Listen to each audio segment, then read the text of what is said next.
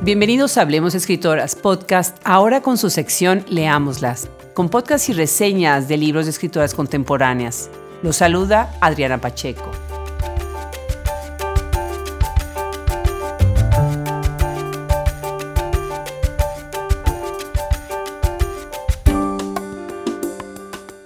Vivian Abenshushan dice que siempre quiso escribir un libro improbable, un no libro Quiso hacer un artefacto que cuestionara el hecho mismo de la escritura y los aparatos económicos, políticos y sociales que se ocultan tras la L mayúscula de la institución llamada literatura.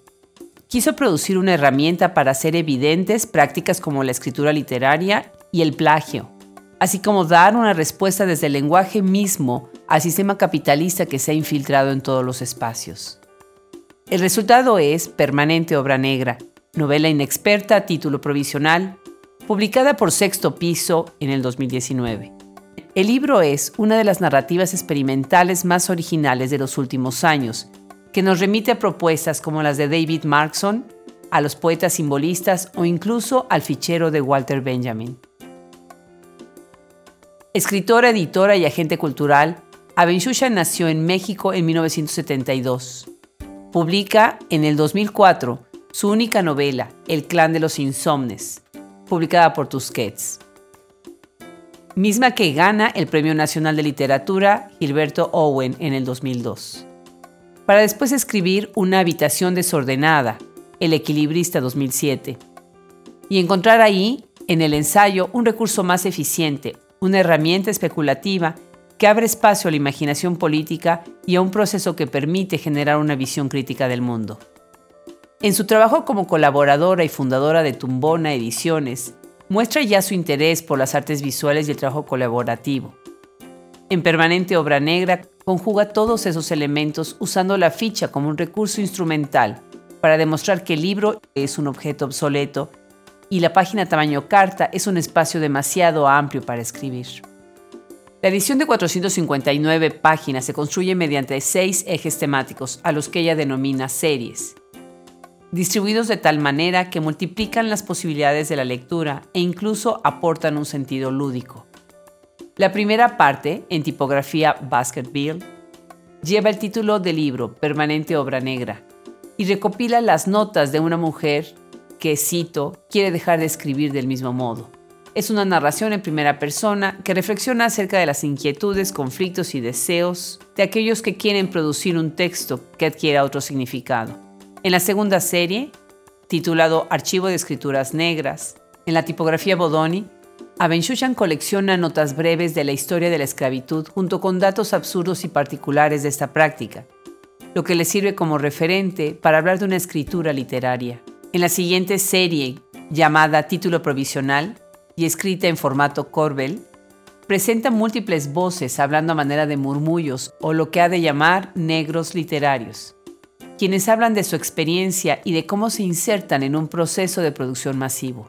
Utiliza aquí un tono irónico para mostrar lo absurdo de una práctica común, donde unos cuantos se apoderan y presentan como propio el trabajo intelectual y creativo de otros.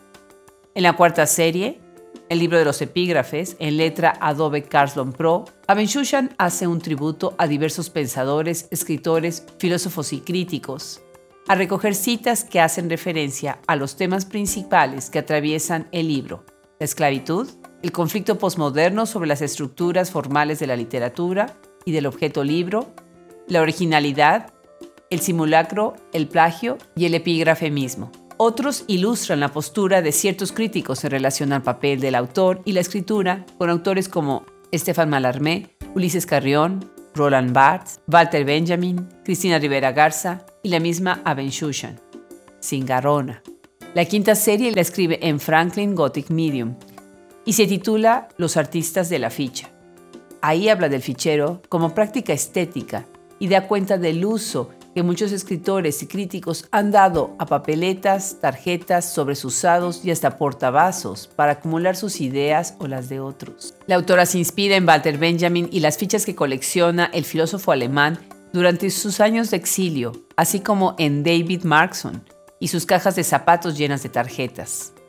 La última serie, Instrucciones de uso, está en Eurostyle y cumple la función no solo de manual para la lectura del libro, sino para agregar un valor al volumen en su carácter de artefacto, con imágenes, fotografías, diagramas y cromos antiguos. En esta sección habla de la importancia del hipertexto, las acotaciones, el subtexto y la fugacidad de la letra escrita. Se percibe también un guiño al lector y una invitación al juego, a manera que hacían los escritores simbolistas, para remarcar aún más el lado ambiguo de la literatura.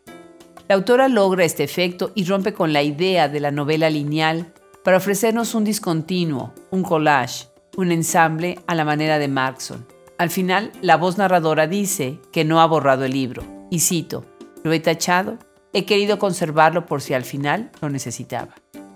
Con permanente obra negra, Abenshushan se posiciona una vez más como una de las voces más estimulantes y originales de la crítica, literatura, políticas de la escritura, producción simbólica y cultural contemporánea, así como sus prácticas participativas. Permanente Obra Negra es un libro para leerse una y otra vez, en cualquier orden, como consulta o como fuente de inspiración. Tenerlo junto al buró no sería mala idea.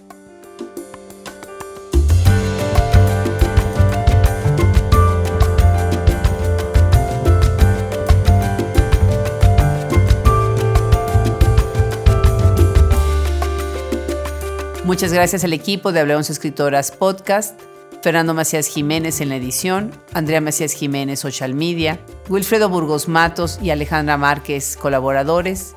Se despide de ustedes hasta la próxima reseña, Adriana Pacheco.